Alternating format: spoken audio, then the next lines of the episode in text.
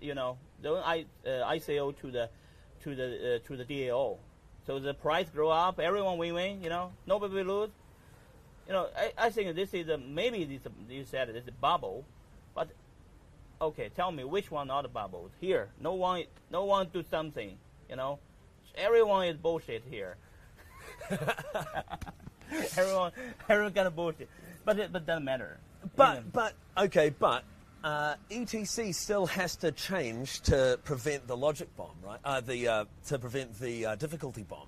Yeah, doesn't matter. Your ETC community already have a solution to re- uh, to remove that mm, difficult bomb and uh, keep keep POW.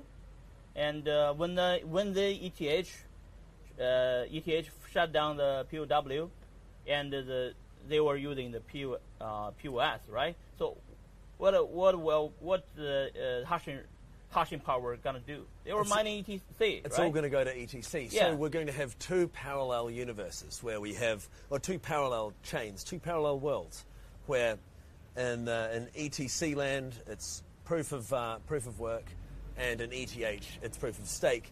And should something go wrong with ETH, ETC can uh, can maintain the the proof of work model.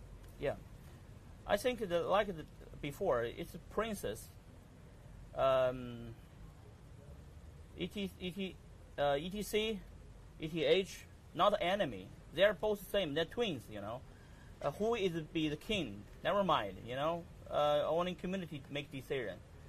I I don't uh, agree. Some people against way the ET, ETH, ETC uh, uh, enemy. No, no, no. It's not enemy. They're totally same. I ask a lot of people in here. You have ETC? Of course I have. Why I sell? It's too cheap. Uh, I, I don't sell, and no one sells ETC in here. Uh, some people. Uh, I will follow the foundation. Foundation sell that. I will sell that. Okay, I will. Uh, you can ask the Joseph Lubin, or, or you can ask the uh, Vitalik. Did him sell? Okay, if, if the Vitalik sell, no problem. You can sell, follow him. But if he not sell, why you sell that? You know, they, they don't sell because a lot of thing they need to think. This is too, you know, this uh, this thing coming too quick. And everyone hold the ETC and ETH. And if the ETC win, okay, I'm the ETC. if the ETH win, okay, I'm ETH. But today, kind of both both is good. Everyone is kind of the you know have future because ETH cannot grow up. When they grow up, there's some people sell sell a lot. ETC problem is when it's down, a lot of people buy buy. You know it's very cheap because of. The, so it's, today we cannot change it. Just um, let market decision. Let make the, let, let this the community make decision. We don't do make decision for us for them.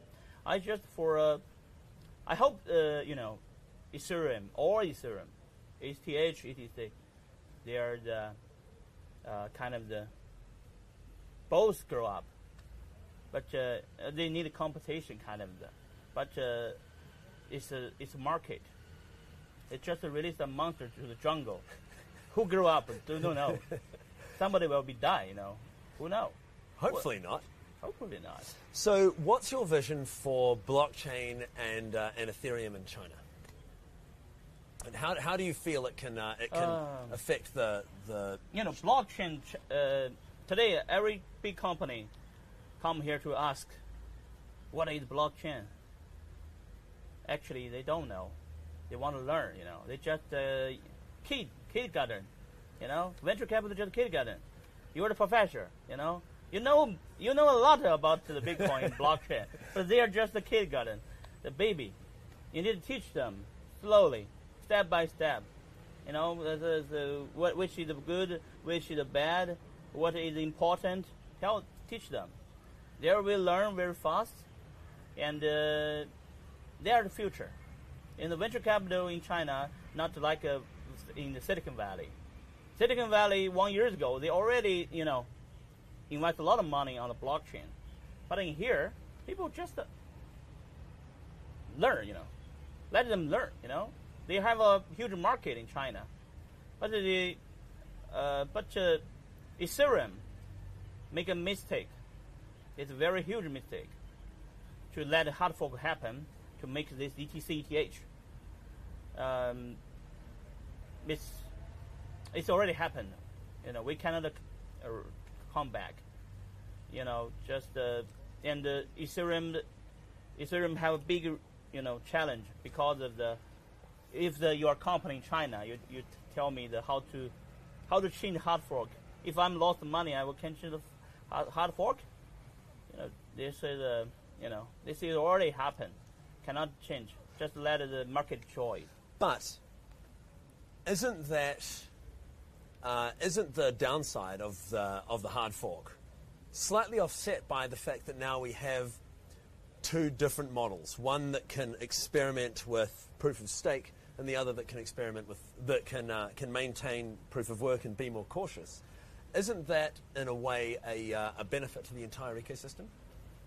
You part of- part of So isn't uh, isn't it uh, a benefit to the entire ecosystem that we now have one Ethereum that can be proof of work and another that can be proof of stake to experiment with uh, both of those solutions uh, going forward Uh, I think and immutability as well, right? Yeah. You know, uh, in the future, I think uh, it's a big competition. Always have competition. Uh, all the community who is uh, support ETC is uh, or not to support the ETH. I think in the future like this, and ETH will be do the same thing. They will be okay. I were using the ETH the uh, you know the solution. I never use the ETC, but actually they're same. You know, you you both the same same thing. You use the same thing. Today is still the same thing. After the POS, they may be different, a little different, because uh, uh, maybe Poloniex become a next big miner, you know, or the ConsenSys, who which have a lot of the um, have a lot of the POS, uh, have a lot of ETH. They are the big miner. No miner anymore. Every, big player have become a big miner. So uh, in the future, they can control a lot of things.